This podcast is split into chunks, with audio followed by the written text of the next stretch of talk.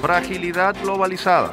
Apagón de WhatsApp, Facebook e Instagram pone sobre el tapete la vulnerabilidad individual y social en la era de las redes sociales. Analizamos este tema con un experto. Aprendizaje y pandemia. Escuela de Educación de la UCAP convoca a estudiantes de bachillerato a evaluar sus conocimientos en materias fundamentales como matemáticas, inglés y habilidad verbal, con exámenes gratuitos en línea que validarán qué tanto han aprendido con la formación a distancia. Música coral se reencuentra. Universidad de Carabobo organiza festival virtual de agrupaciones corales con el fin de reanimar el movimiento polifónico universitario, estandarte cultural de las instituciones de educación superior. Marketing para tiempos virales. Embajada de España, UCAP y Unión Radio ofrecen curso de mercadeo digital con el fin de actualizar a profesionales y estudiantes con las herramientas de comunicación más efectivas para la era de la viralización digital. Esto es parte de lo que compartiremos con ustedes durante la próxima hora. Les invitamos a quedarse con nosotros en Universate, las voces de la Universidad Venezolana.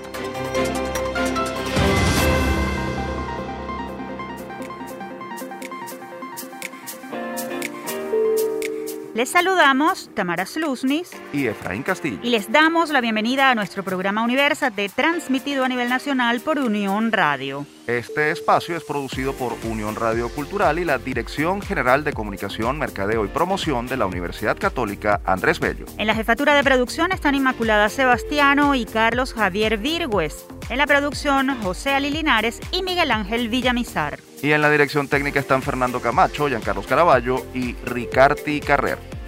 Estimados oyentes, bienvenidos una vez más a Universate, este espacio plural y de encuentro semanal que busca mostrar las luchas, aportes, investigaciones y personajes destacados de la Universidad venezolana. Así es, Tamara. Las universidades son casas de conocimiento y canteras de formación de las nuevas generaciones, además de plataformas para proponer e impulsar soluciones por el desarrollo del país y la humanidad. Eso es lo que hemos querido resaltar en estos más de dos años de transmisiones y lo que deseamos seguir compartiendo con ustedes, nuestros fieles radioescuchas. Y sin más preámbulos, vamos a comenzar con nuestro acostumbrado recorrido por el acontecer universitario nacional. Actualidad Universitaria. Avanzan las labores de restauración en la ciudad universitaria de la UCB en Caracas. Representantes de la comisión presidencial creada para este fin informaron que tienen activas más de 30 brigadas de trabajo que han logrado recuperar luminarias, infraestructura y ornato en los espacios de las facultades de medicina, odontología, ingeniería, arquitectura, ciencias, ciencias políticas y jurídicas, humanidades y educación y farmacia, así como en la plaza del rectorado. Señalaron que las áreas verdes y deportivas, así como el comedor estudiantil, también han sido renovados y que en los próximos días se acelerarán los trabajos de cara al inicio de clases, que tendrá un importante componente de presencialidad. Los miembros de la comisión del Ejecutivo aclararon que las sedes extramuros de la UCB, como lo son la Escuela de Medicina José María Vargas, la Escuela de Enfermería y la Escuela de Salud Pública, no serán incluidas en estas jornadas de recuperación debido a que se encuentran fuera de la ciudad universitaria de Caracas. Esto, según lo informó Jesús Mendoza, consejero y universitario de esta institución. Por cierto, que estudiantes del núcleo experimental Armando Mendoza, ubicado en Cagua, Estado Aragua, denunciaron que dicha sede se encuentra en total abandono, lo que dificulta el retorno a las aulas. Miembros de la comunidad urcevista esperan que más adelante estos trabajos puedan ser aplicados en las facultades de agronomía, ciencias veterinarias y en las distintas sedes y núcleos de la institución que se encuentran en varios estados del país. Seguimos en Caracas porque el Consejo Superior de la Universidad Metropolitana, UNIMED, designó al profesor Luis Santiago Pereira como secretario general de esa institución.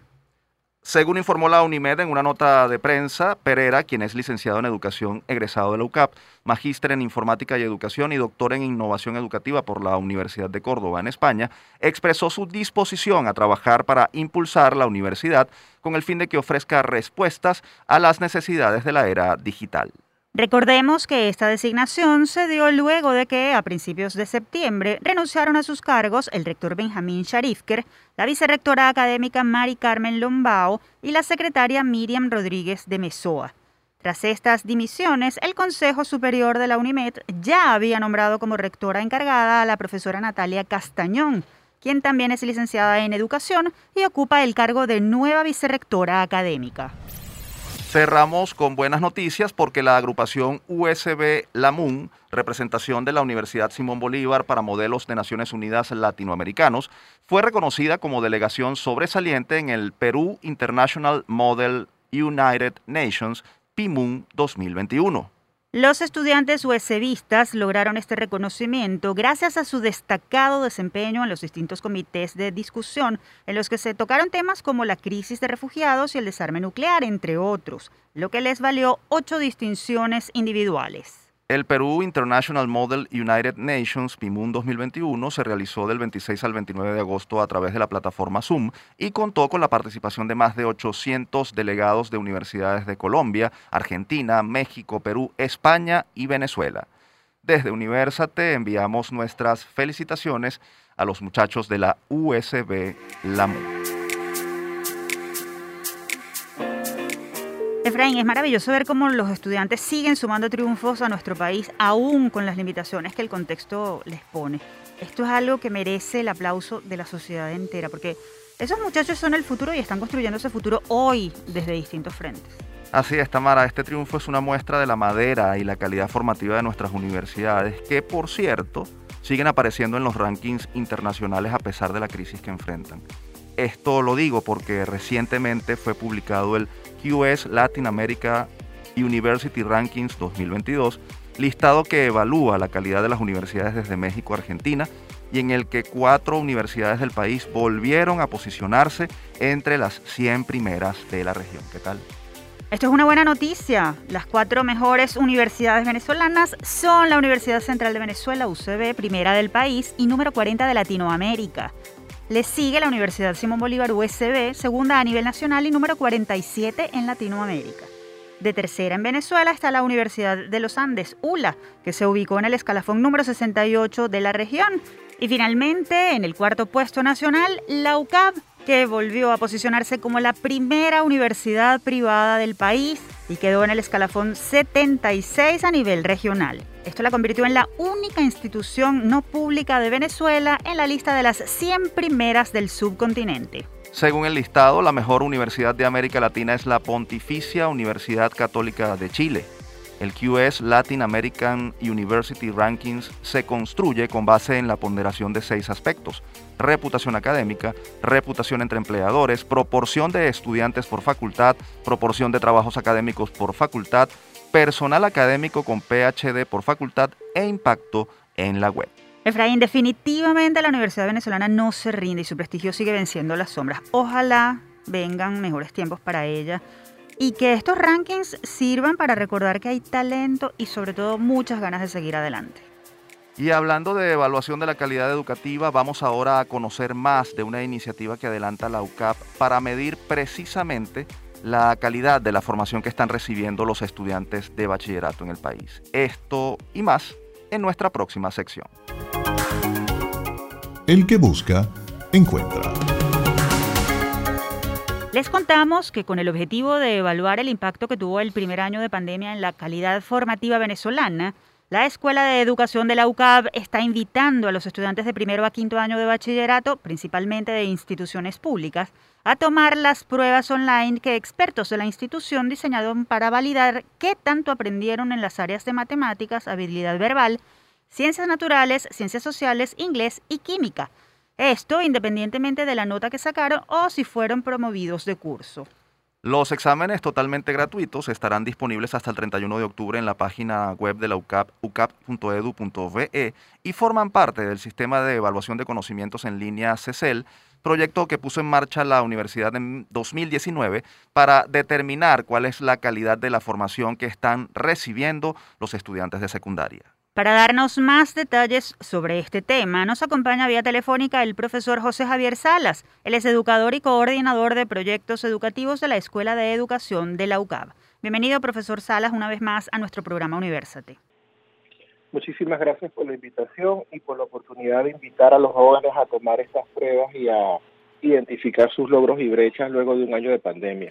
Profesor, ¿Por qué volvieron a convocar a estudiantes de bachillerato a tomar estas pruebas de conocimiento? ¿Qué les, están, qué les está diciendo la experiencia sobre los efectos de la pandemia en la calidad de formación que están recibiendo los adolescentes? Muy bien. Bueno, en principio es un, es un proyecto sistemático, ya tenemos varios, dos años haciéndolo. Las líneas de conocimiento están en el portal de la, de la Escuela de Educación, CECEL. Eh, lo pueden ver allí, allí están los resultados que hemos ido ofreciendo en cada medición, no solo para profesores, sino no solo para estudiantes, sino también para profesores, a quienes hemos medido en el manejo de competencias digitales. En esta oportunidad, durante el 2020-2021, nosotros eh, aplicamos a instituciones privadas eh, el sistema de conocimientos en línea de una forma específica, eh, controlada, para que cada institución pudiera tener claridad de qué efectos había tenido la pandemia sobre el logro de las competencias en cada una de las áreas. Tenemos una buena medida de lo que a nivel de instituciones privadas en la ciudad capital se tiene.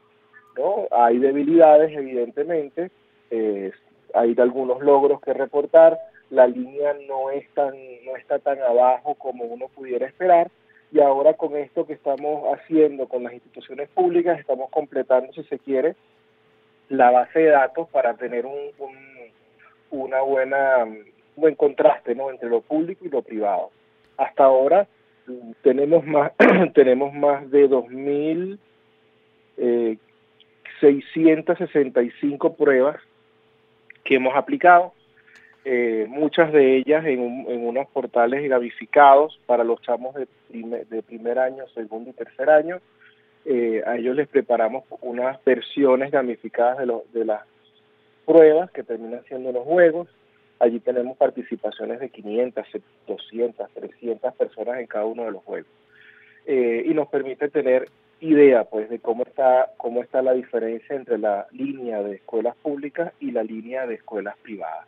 Profesor Salas, ¿cuáles son esas, ahóndenos en detalle sobre esas novedades que presentan los exámenes de este año? ¿Qué tipos de pruebas van a encontrar los alumnos de bachillerato y cómo fueron diseñadas? Profundice también esto de la incorporación de elementos lúdicos a, los que ha hecho referencia.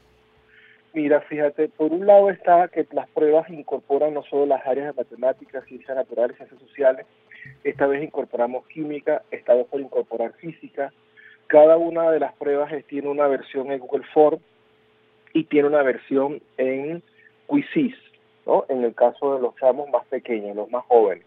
La versión en Quizzes es una versión gamificada que incorpora elementos como poderes, memes, o sea, alguna serie de caricaturas, fotos, imágenes, que hacen interactiva, novedosa y, y, si se quiere, agradable la experiencia de jugar y de reportar las respuestas a las distintas preguntas. Eso ha funcionado muy bien, sobre todo en los niveles más bajos, donde el estudiante quizás le, es más árida la prueba en Google Form y prefiere el, formato de Quizzes. Evidentemente son pruebas estandarizadas para un estudiante que está en primer año, está en segundo año, tercer año y toma la prueba del nivel anterior, que es lo que estamos sugiriendo, ya que estás en segundo año, toma la prueba de primer año y, ver, y ve qué aprendiste y qué te queda sin aprender, Pueden ser pruebas, si se quiere, bastante duras, en el sentido de que, mira, no vi esto, no vi esto, no vi esto. Hay una cantidad de situaciones de vacíos eh, que la prueba eh, te hace ver ¿no? y que puede ayudar al estudiante a, entrar en conciencia de las debilidades que tiene. Precisamente, profesor. La, la, brecha entre públicos y privados es muy grande. Sí. Es tremendamente grande. Precisamente, los beneficios que ofrece a los muchachos hacer este tipo de exámenes y además qué aporte puede darle a los profesores y a los mismos padres y representantes de esos muchachos, tomando en cuenta lo que ha sido un año mm, particularmente complicado por la educación a distancia, las limitaciones de conectividad, etcétera, etcétera. Es así. En este, este momento en el cual los estudiantes reciben de manera automática, tanto por Quizzes como por Google Form, el reporte. Ese reporte lo pueden eh, reenviar a su, a su profesor de matemáticas, de lo que sea, y el profesor puede tener una, una idea bastante clara de cómo está el grupo que está atendiendo. Así que el diagnóstico le sale gratis en el sentido de que el estudiante lo tiene que compartirlo con el docente y el docente hacer el estudio, el análisis pues de cuáles fueron las brechas y los logros. Eh, eh, ha, funcionado, algunos docentes esperan que nosotros le demos el análisis de curso de, de su curso, eso significa entrar en la base de datos, buscar los 40, 50 estudiantes y darle el reporte de ese curso al docente. Eso supera nuestras posibilidades. Nosotros lo que hemos dicho es bueno que cada estudiante reciba de manera inmediata el, feedback y ese feedback lo pueda enviar al profesor y de esa forma el profesor tener eh, idea de qué está sucediendo. Hasta el 30 de octubre tienen para tomar las pruebas, eh, tienen una pandemia que justifica cualquier resultado y además una crisis económica y social que todos conocemos y en el mundo educativo una crisis tremenda en, el tema de los salarios, ¿no? Eh, y de la posibilidad real de que los profesores vayan a, eh, vayan a concretar una asistencia regular a clases, aunque hay un llamado para presencialidad. ¿no? Eh, hay una dinámica que se está estableciendo en algunas instituciones públicas donde a los distintos integrantes le dicen cuántos días crees que puedes venir de acuerdo al sueldo que estás percibiendo y usualmente es un día a la semana. Un poco para hacer eh, consono entre lo que percibo como honorario y lo que me permite efectivamente ese honorario asistir a la institución a tener algún tipo de presencia y dar clases. ¿no? Profesor. va a seguir siendo una práctica de aquí en adelante. Profesor, eh, nos queda un minuto y, y, queremos hacerle una última pregunta. La Escuela de Educación, a través del sistema de evaluación de conocimientos en línea, del que forman parte estas pruebas, ha producido, ha, producido seis informes desde 2019, precisamente sobre la situación del aprendizaje en las escuelas y liceos de educación media del país. ¿Qué dicen estos datos? ¿Qué tanto dominan los muchachos las materias fundamentales? ¿Aprobaron o están aplazados? Muy breve, por favor. Mira, eh, en el caso de las privadas, eh, de la línea de las instituciones privadas, el informe o la línea de conocimiento supera los 10 puntos. En algunos casos 12, otros 13 dependiendo del área, ¿no? Hay sus fortalezas y sus debilidades dependiendo del carisma de la institución. Carismas bilingües, por ejemplo, e inglés tienen un reporte que supera lo que el país exige, por ejemplo. Son buenas noticias. Pero en el caso de las públicas, eh, en prácticamente todas las áreas, el índice de aplazados supera al de, al de aprobados. Eh, eso tiene también una, una justificación, porque tenemos una pandemia de, que de alguna forma explica cualquier resultado adverso. Pero quizás la peor de las crisis tiene que ver con la capacidad efectiva del docente de ir a trabajar, ¿no? No solo por el tema de la flexibilidad, de la semana radical y flexible, sino por el tema de me alcanza para hacerlo, me, da, me permite, o tengo que pedir prestado para ir a trabajar. Son las situaciones con las cuales los públicos se van a encontrar y que quizás están de alguna forma evitando o estirando la arruga, corriendo la arruga para un llamado efectivo a clase. Porque por mucho que se eh, llame a actividades docentes plenas, los docentes no van a poder asistir. Profesor, agradecemos muchísimo nos haya atendido esta invitación y por supuesto estaremos muy pendientes del informe final que salga del sistema de evaluación de conocimientos en línea CECEL de la UCAP. Muchas gracias por acompañarnos. Gracias a ustedes por la oportunidad. Espero para finales de noviembre ya tener toda la data a nivel nacional y un informe que, que reúna el contraste estadístico entre unos y otros. Y en ese momento volveremos a entrevistarlos. Ustedes escuchaban al profesor José Javier Salas, coordinador de proyectos educativos de la Escuela de Educación de la UCAB. Recuerden que para participar en las pruebas eh, los estudiantes de bachillerato solo tienen que ingresar a ucab.edu.be o solicitar información a través de la cuenta arroba en redes sociales. Amigos oyentes, nosotros seguimos con Universate. Aprovechamos para recordarles que nuestras redes sociales están a su disposición. En Twitter, Facebook e Instagram nos encuentran como arroba Universate Radio. Y hablando de redes sociales, en esta parte de nuestro programa vamos a conversar sobre el mercadeo digital y una propuesta de formación para profesionales y estudiantes que se está poniendo en marcha con el apoyo de la Embajada de España, Unión Radio y la UCAB. Quédense con nosotros. Todo me sirve, nada se pierde. Del 18 al 22 de octubre, la Embajada de España en Venezuela, con apoyo del Grupo Unión Radio y la Universidad Católica Andrés Bello, UCAB, desarrollará el curso de Mercadeo Digital de Contenidos, dirigido a profesores, alumnos de comunicación social y periodistas. Esta propuesta tiene como objetivo proporcionar a los participantes herramientas para desenvolverse exitosamente en el mercado de la difusión de contenidos en plataformas digitales. El curso será dictado por Fernando Rubio Ahumada, profesor y coordinador del, máster de marketing de la institución Aula Community Management de Madrid. Además, contará con la participación de expertos venezolanos para abordar las particularidades de las audiencias locales. En este caso, los invitados en esta edición serán Nelson Eduardo Bocaranda, director y fundador de Run Runes y de la Alianza Rebelde Investiga, y Ricardo Miranda, locutor, asesor digital y fundador de elgocamp.com. Para darnos más detalles sobre esta propuesta nos acompaña Isabela Iturriza. Ella es gerente de Relaciones Institucionales de Unión Radio. Bienvenida Isabela, gracias por acompañarnos en esta oportunidad de nuestro programa Universate. Muchas gracias Efraín y Tamara por este momento para contarles un poco más de detalles de este curso que ya ustedes han introducido perfectamente. Este es un programa al cual tenemos acceso por segundo año consecutivo gracias a una alianza institucional entre Unión Radio y la Embajada de España en Venezuela, canalizada por la Agencia Española de Cooperación Internacional para el Desarrollo. Gracias a ellos tenemos la oportunidad de tener acceso a formación de las mejores instituciones de España, con profesores destacados en su área que nos brindan una, mm, una formación eh, adaptada a las necesidades de, de, los periodistas venezolanos, que bueno, tenemos nuestras particularidades, ¿no? Mm. En este caso, el curso va a ser de mercadeo digital y todas nuestras postulaciones ante la embajada han estado acompañadas además por nuestra alianza institucional con la Universidad Católica Andrés Bello. Entonces, todo lo que nosotros hemos, eh, a lo que hemos accedido como formación ha estado ampliado a que también lo reciban los estudiantes de comunicación social y profesores de la católica y las otras universidades a las que, a las que podamos acceder, ¿no?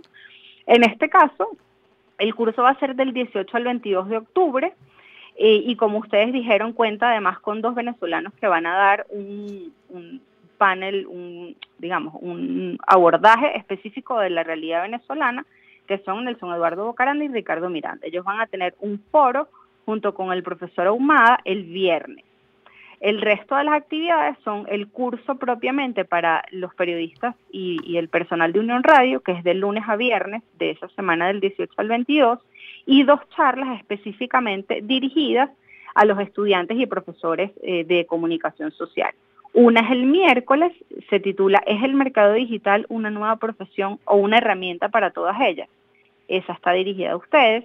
Y el jueves tenemos una otra charla que se llama Experiencias exitosas, hacia dónde debemos ver para formarnos en mercadeo digital. Isabela, ¿cuáles son los principales temas que se van a abordar en estos, en estos talleres, fundamentalmente estos que están dirigidos a estudiantes eh, de comunicación social? Bueno, lo que intentamos hacer en el diseño de este programa con el profesor Rubio Humada es intentar, em, bueno, digamos que nosotros en Venezuela hemos sido bastante empíricos con el desarrollo del mercado digital y la, y la distribución de contenidos en redes sociales. Lo que queremos es dar una visión un poquito más profesional eh, y, académica a una dinámica que se da casi de manera orgánica, en, sobre todo en los chamos que, que, hoy estudian comunicación social, que son nativos digitales prácticamente todos, ¿no? Entonces la idea es darle un poquito de formalidad a ellos el, contenido del profesor viene justamente de su experiencia como, docente y facilitador de, aula Community Management en España.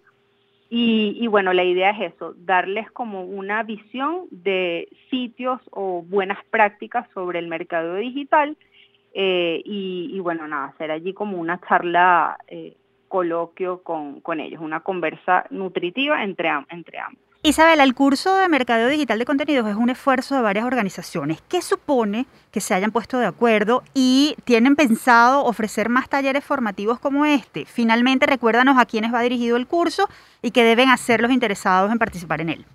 Buenísimo, sí, este, este curso eh, responde a, a, los esfuerzos de Unión Radio a través de la Radio Escuela, que es nuestra plataforma de alianzas educativas y culturales, como te digo, este es el segundo año y lo que queremos es que esto sea una práctica habitual de cada año, poder acceder a postularnos ante la embajada y ojalá cada año poder acceder a esta formación. En este caso en concreto con la embajada. De otras actividades, sí, la radioescuela está abierta a hacer otro tipo de cursos em, que, bueno, que, que hagan vida en el ámbito de la comunicación social. Está dirigido, como, hemos visto, a periodistas de Unión Radio, o sea, no es una convocatoria abierta, eso, es importante, eh, y esto sí es más abierto a todos los estudiantes y profesores de comunicación social que vean en las redes de la católica eh, la información, pueden registrarse y una vez registrados nosotros vamos a mandar a cada uno de los correos los enlaces de Zoom para cada una de las charlas. Isabela, gracias por compartir con nosotros esta valiosa información y sobre todo por este esfuerzo que se está haciendo por actualizar a las nuevas generaciones de profesionales que están trabajando en un área tan dinámica como es hoy día la comunicación social y eh, eh, sobre todo la comunicación digital. Gracias por acompañarnos.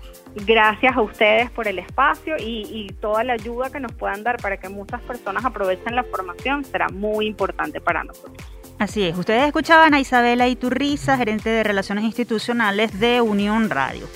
Para obtener más información sobre el curso de Mercadeo Digital de Contenidos, pueden seguir la cuenta arroba en la UCAP. Momento de hacer una pausa. Al regreso seguiremos con más de Universate, las voces de la Universidad Venezolana.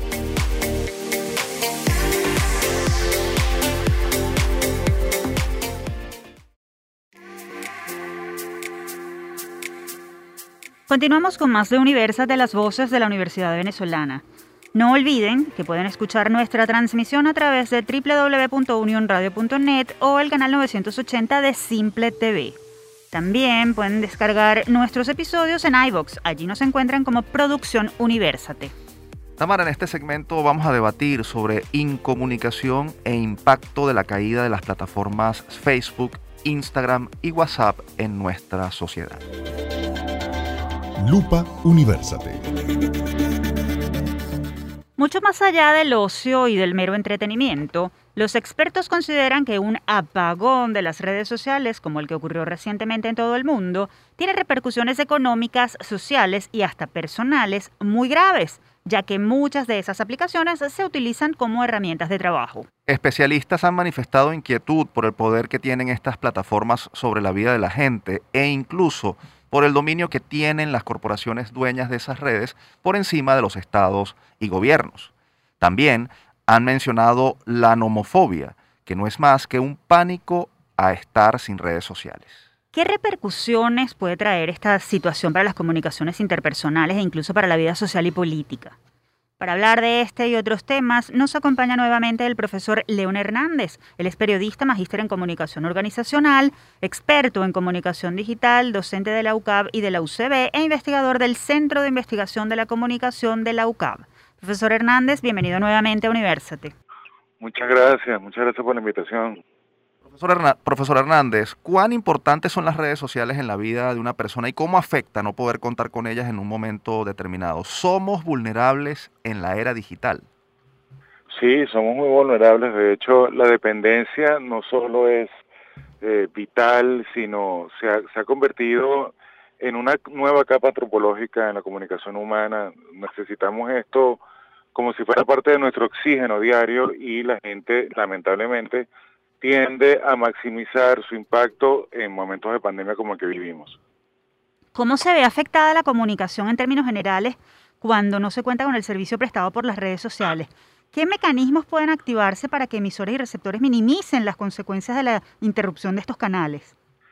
Mm, bueno, por lo general lo que se suele hacer es eh, aplicar la comunicación local, es decir, apelar a las líneas telefónicas habituales con sistema SMS, y también a ciertos otros servicios como el correo electrónico, pero lamentablemente la velocidad en la cual las personas necesitan estar conectadas les genera un apetito eh, en su vida diaria para mandar audios, videos que no son posibles resolver con, con otras plataformas. Ahora, profesor, pareciera que la reacción de algunos usuarios en redes relacionada con el pavor que les produce solo pensar que pueden quedarse sin ellas es exagerada para muchos. ¿Cómo hacer para depender menos de estas plataformas y reducir así el impacto negativo que pueden generar eventos como el ocurrido en días pasados en el que durante varias horas los usuarios de WhatsApp, Facebook e Instagram se quedaron sin servicio.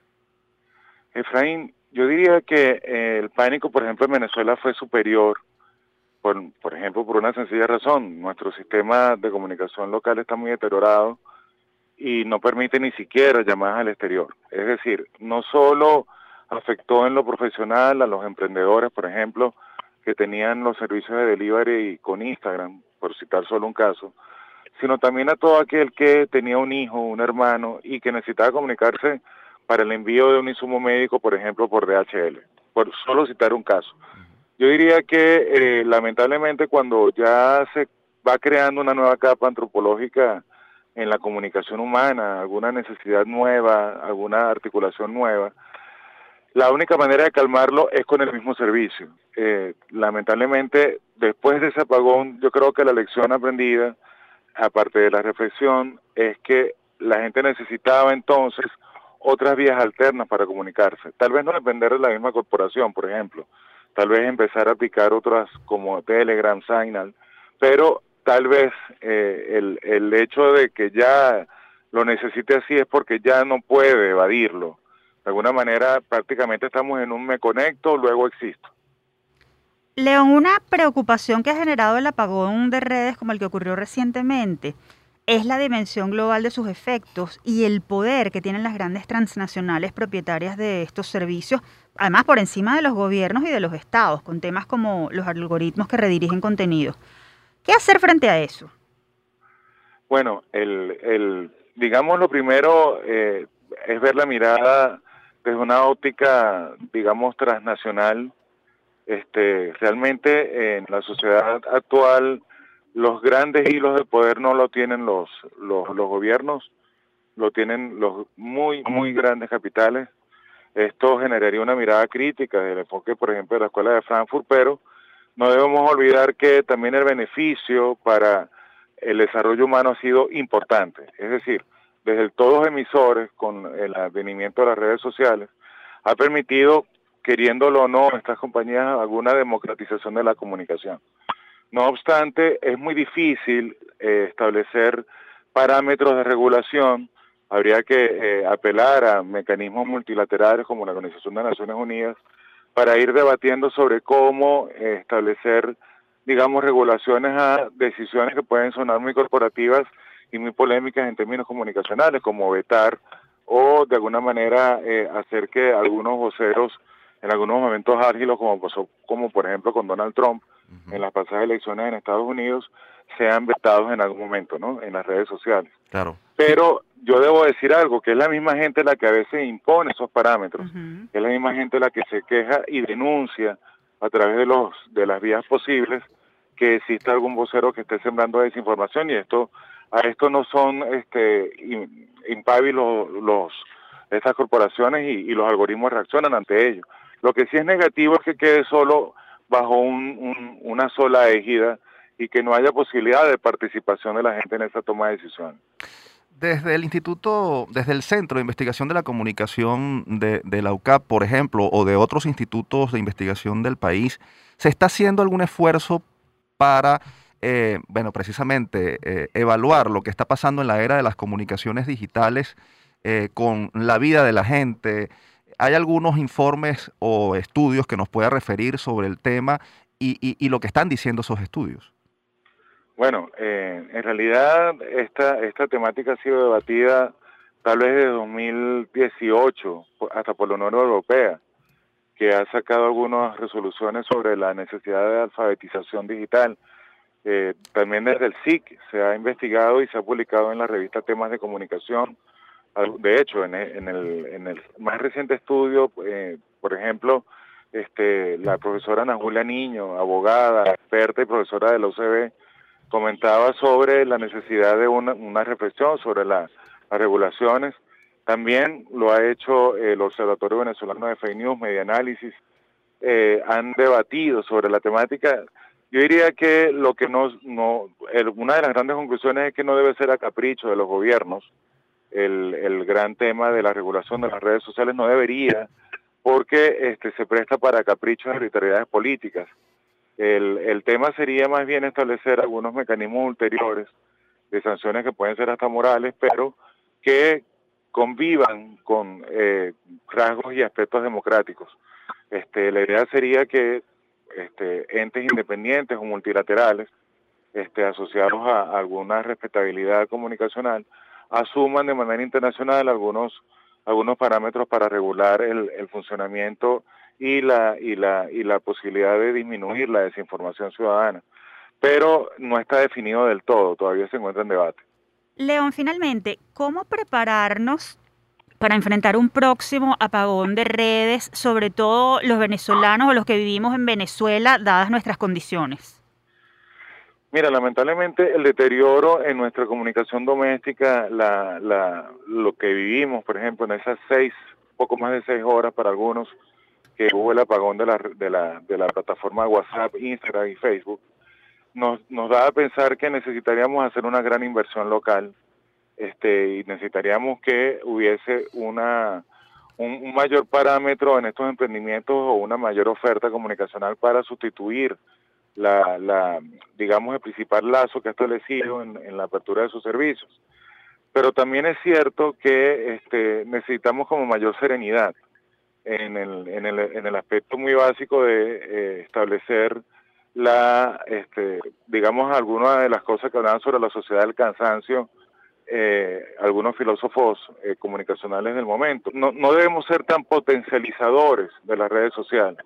Hay que aprender a convivir con el entorno, hay que aprender a ser un poco más reflexivo, hay que tratar de reconciliarse con un libro y establecer algunos métodos de entretenimiento un poco más este, eh, cercanos con las personas que tenemos a nuestro alrededor. Yo diría que eh, la recomendación sería no potenciar tanta la, eh, la, la, misma vinculación humana que tenemos con las redes sociales y volver un poco al cara a cara a pesar de la pandemia que estamos viviendo.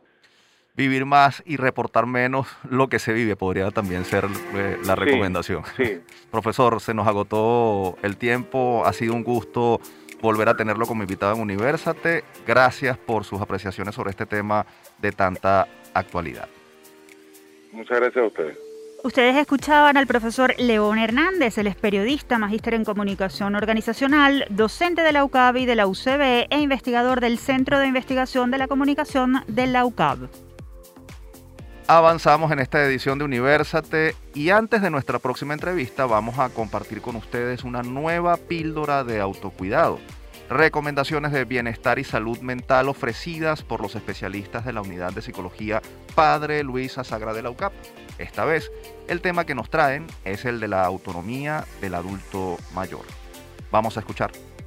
Sabemos que estamos en tiempos difíciles, por eso te traemos las píldoras de autocuidado. Unos micros elaborados y narrados por especialistas de la Unidad de Psicología Padre Luis Azagra de la Universidad Católica Andrés Bello, con el objetivo de brindarte información actualizada sobre formas de potenciar tu bienestar y hacer frente a las dificultades. En la convivencia e interacción cotidiana con personas de la tercera edad, es usual sentir que necesitan de nuestra ayuda y por lo tanto tener la disposición de apoyarlos con cualquier cosa. Esto puede traducirse en no permitirles, por ejemplo, llevar cosas pesadas, hacer tareas del cuidado del hogar, participar en actividades manuales o incluso limitar la posibilidad de hacer diligencias como ir al banco o hacer mercado. Si bien este apoyo puede ser de gran ayuda y necesario en muchos casos, en otros puede tener efectos contraproducentes. Muchas de estas tareas funcionan como estimulación cotidiana para prevenir el deterioro físico y neurocognitivo. Además, al no permitirle a la persona hacer sus actividades, puede surgir una sensación de invalidez o incapacidad, sintiendo que no pueden hacer por su cuenta cosas que antes lograban sin mayor dificultad, lo que a su vez tiene un efecto emocional negativo que contribuye al deterioro. Por todo esto, es importante cuidar cómo y cuándo aproximarse para ofrecer ayuda sin limitar la autonomía, teniendo siempre en cuenta los deseos, las necesidades y el bienestar del adulto mayor mantente atento a nuestras próximas píldoras de autocuidado. Y si necesitas ayuda o alguna orientación, estamos a tu orden en la unidad de psicología Padre Luis Azagra de la UCAP. Nos puedes contactar a través de upla.clinica.gmail.com. Te esperamos en una próxima píldora. Tamara, qué pertinentes estos consejos, sobre todo porque la llamada tercera edad no tiene por qué ser de postración y nuestros adultos mayores merecen tener calidad de vida o como dicen por allí, ponerle vida a los años. ¿Qué nos toca ahora? Pues ahora nos toca hablar de cultura, música y creatividad en tiempos de pandemia y de un encuentro que busca reimpulsar el movimiento coral universitario. Quédense a escuchar nuestra próxima sección. En la agenda.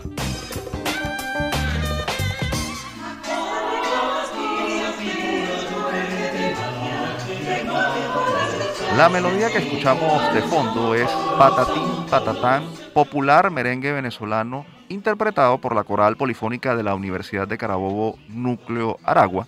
Y lo hacemos porque del 22 al 28 de noviembre de 2021, la Dirección Central de Cultura de la Universidad de Carabobo realizará el segundo encuentro virtual de coros de la Universidad de Carabobo 2021, Contigo en Casa, en el cual se darán cita a distintas agrupaciones polifónicas nacionales e internacionales. Durante el evento, totalmente gratuito y transmitido vía Zoom, distintos grupos corales podrán dar a conocer sus trabajos realizados durante la pandemia. Los organizadores están convocando a las agrupaciones que deseen participar a enviar sus trabajos musicales y solicitar más información a través del correo mculturalesuc.gmail.com. La fecha límite de recepción es el 21 de noviembre. Para compartir detalles sobre este encuentro nos acompaña vía telefónica desde Valencia el profesor Miguel López. Él es licenciado en Educación Mención Música y subdirector de Cultura de la Universidad de Carabobo. Profesor, gracias por atendernos. Bienvenido a Universate.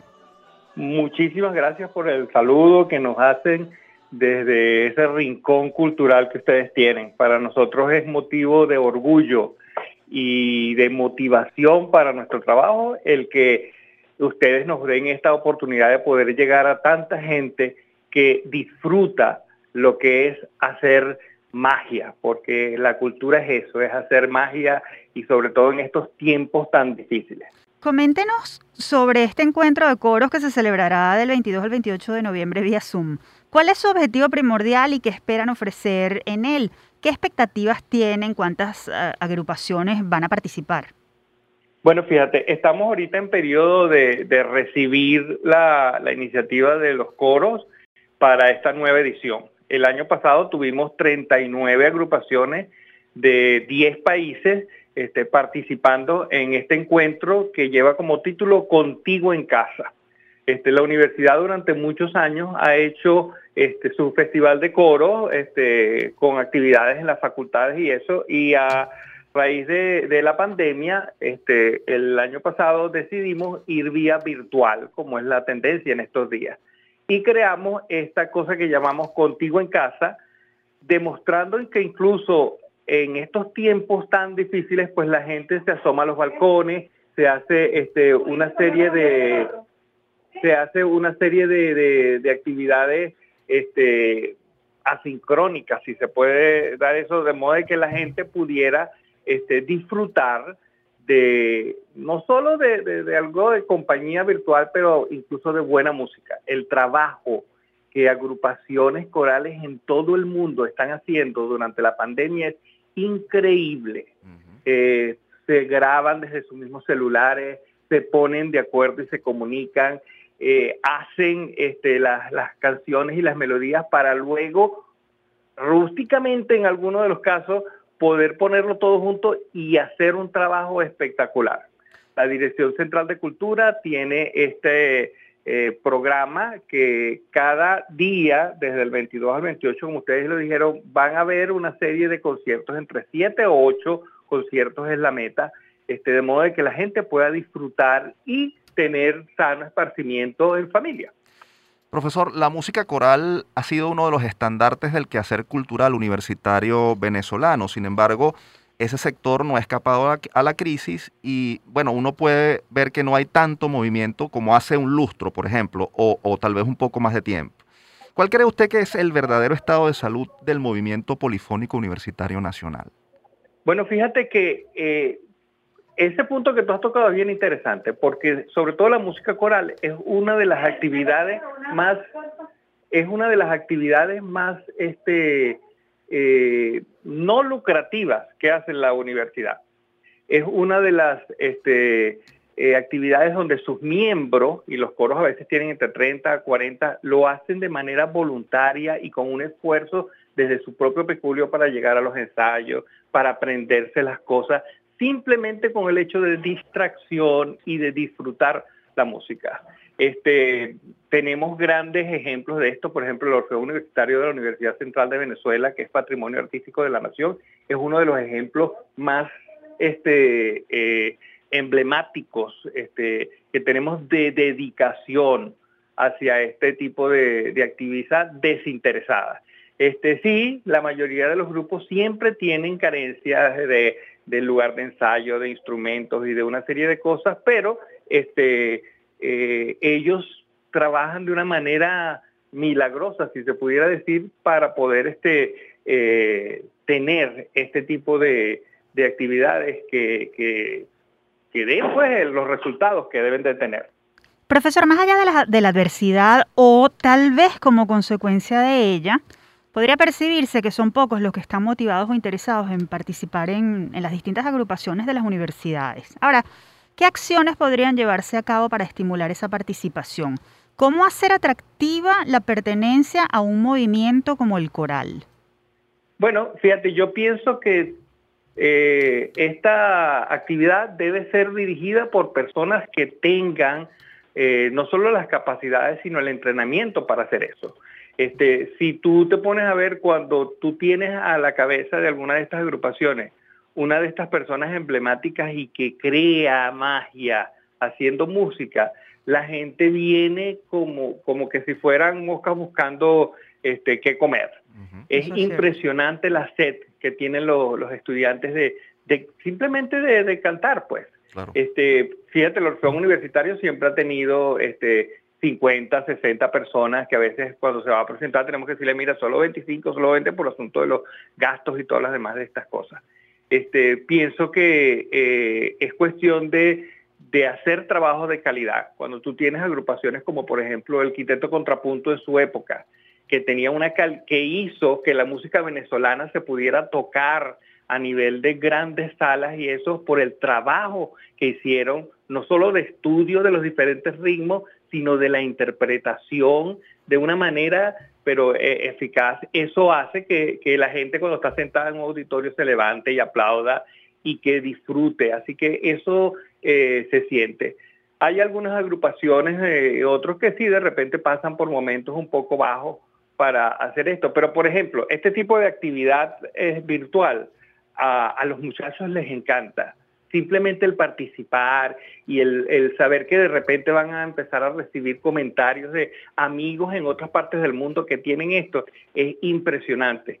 El año pasado nosotros tuvimos casi 50 millones de, visitas en los conciertos que se hicieron. Nada más en las redes, en YouTube. Increíble, la gente busca este tipo de cosas en el medio de todas las cosas. Es como uno hace, pues. Por supuesto que sí. Se nos agotó el tiempo, profesor. Brevemente, repítale a la audiencia dónde pueden solicitar más información los interesados en participar con sus trabajos corales. Bueno, como ustedes bien lo dijeron, nuestro correo electrónico mculturalesuc.com, ahí nos escriben y ahí consiguen todas las este, información que tenemos, igual en nuestro canal de YouTube, Contigo en Casa, ahí hay un link donde pueden accesar a la planilla de inscripción y lo que tienen es que llenarla, eh, enviarla. Estaremos recibiendo solicitudes hasta el 21 de noviembre. Hasta la fecha tenemos ya cinco agrupaciones, una de México, Argentina, España y Chile, que ya enviaron sus trabajos para ser presentados en esta semana de conciertos. Qué buena noticia, profesor López. Le agradecemos por haber aceptado nuestra invitación y le deseamos mucho éxito con esta convocatoria. Nos queda claro que hay que mantener vivo el movimiento coral, debemos seguir apoyándolo. Escuchábamos al profesor Miguel López, licenciado en Educación, Mención Música y subdirector de Cultura de la Universidad de Carabobo. Recuerden que si desean participar en el encuentro, pueden enviar sus piezas musicales o solicitar más información a través del correo mculturalesuc.gmail.com. La fecha límite de recepción, 21 de noviembre. Y con este sabroso fondo musical toca poner punto final a nuestro programa por el día de hoy, no sin antes compartir nuestra acostumbrada frase de la semana. La transferencia del conocimiento, del saber hacer y de la experiencia de las universidades hacia la sociedad ha de compartirse, como ya ha sido estudiado, con la intervención directa de la universidad en la satisfacción de las necesidades de la sociedad. Estas palabras fueron dichas por el profesor José Roberto Bello, ingeniero químico egresado de la UCB, a propósito del rol de las universidades como promotoras del desarrollo del país. Con importante trayectoria en la creación de políticas y programas académicos en educación superior, José Roberto Bello fue director de la sede litoral de la Universidad Simón Bolívar entre 1975 y 1981 rector de esa casa de estudios entre 1981 y 1985 y vicerrector académico de la UNIMED entre 1995 y 2010. Falleció el pasado 25 de septiembre.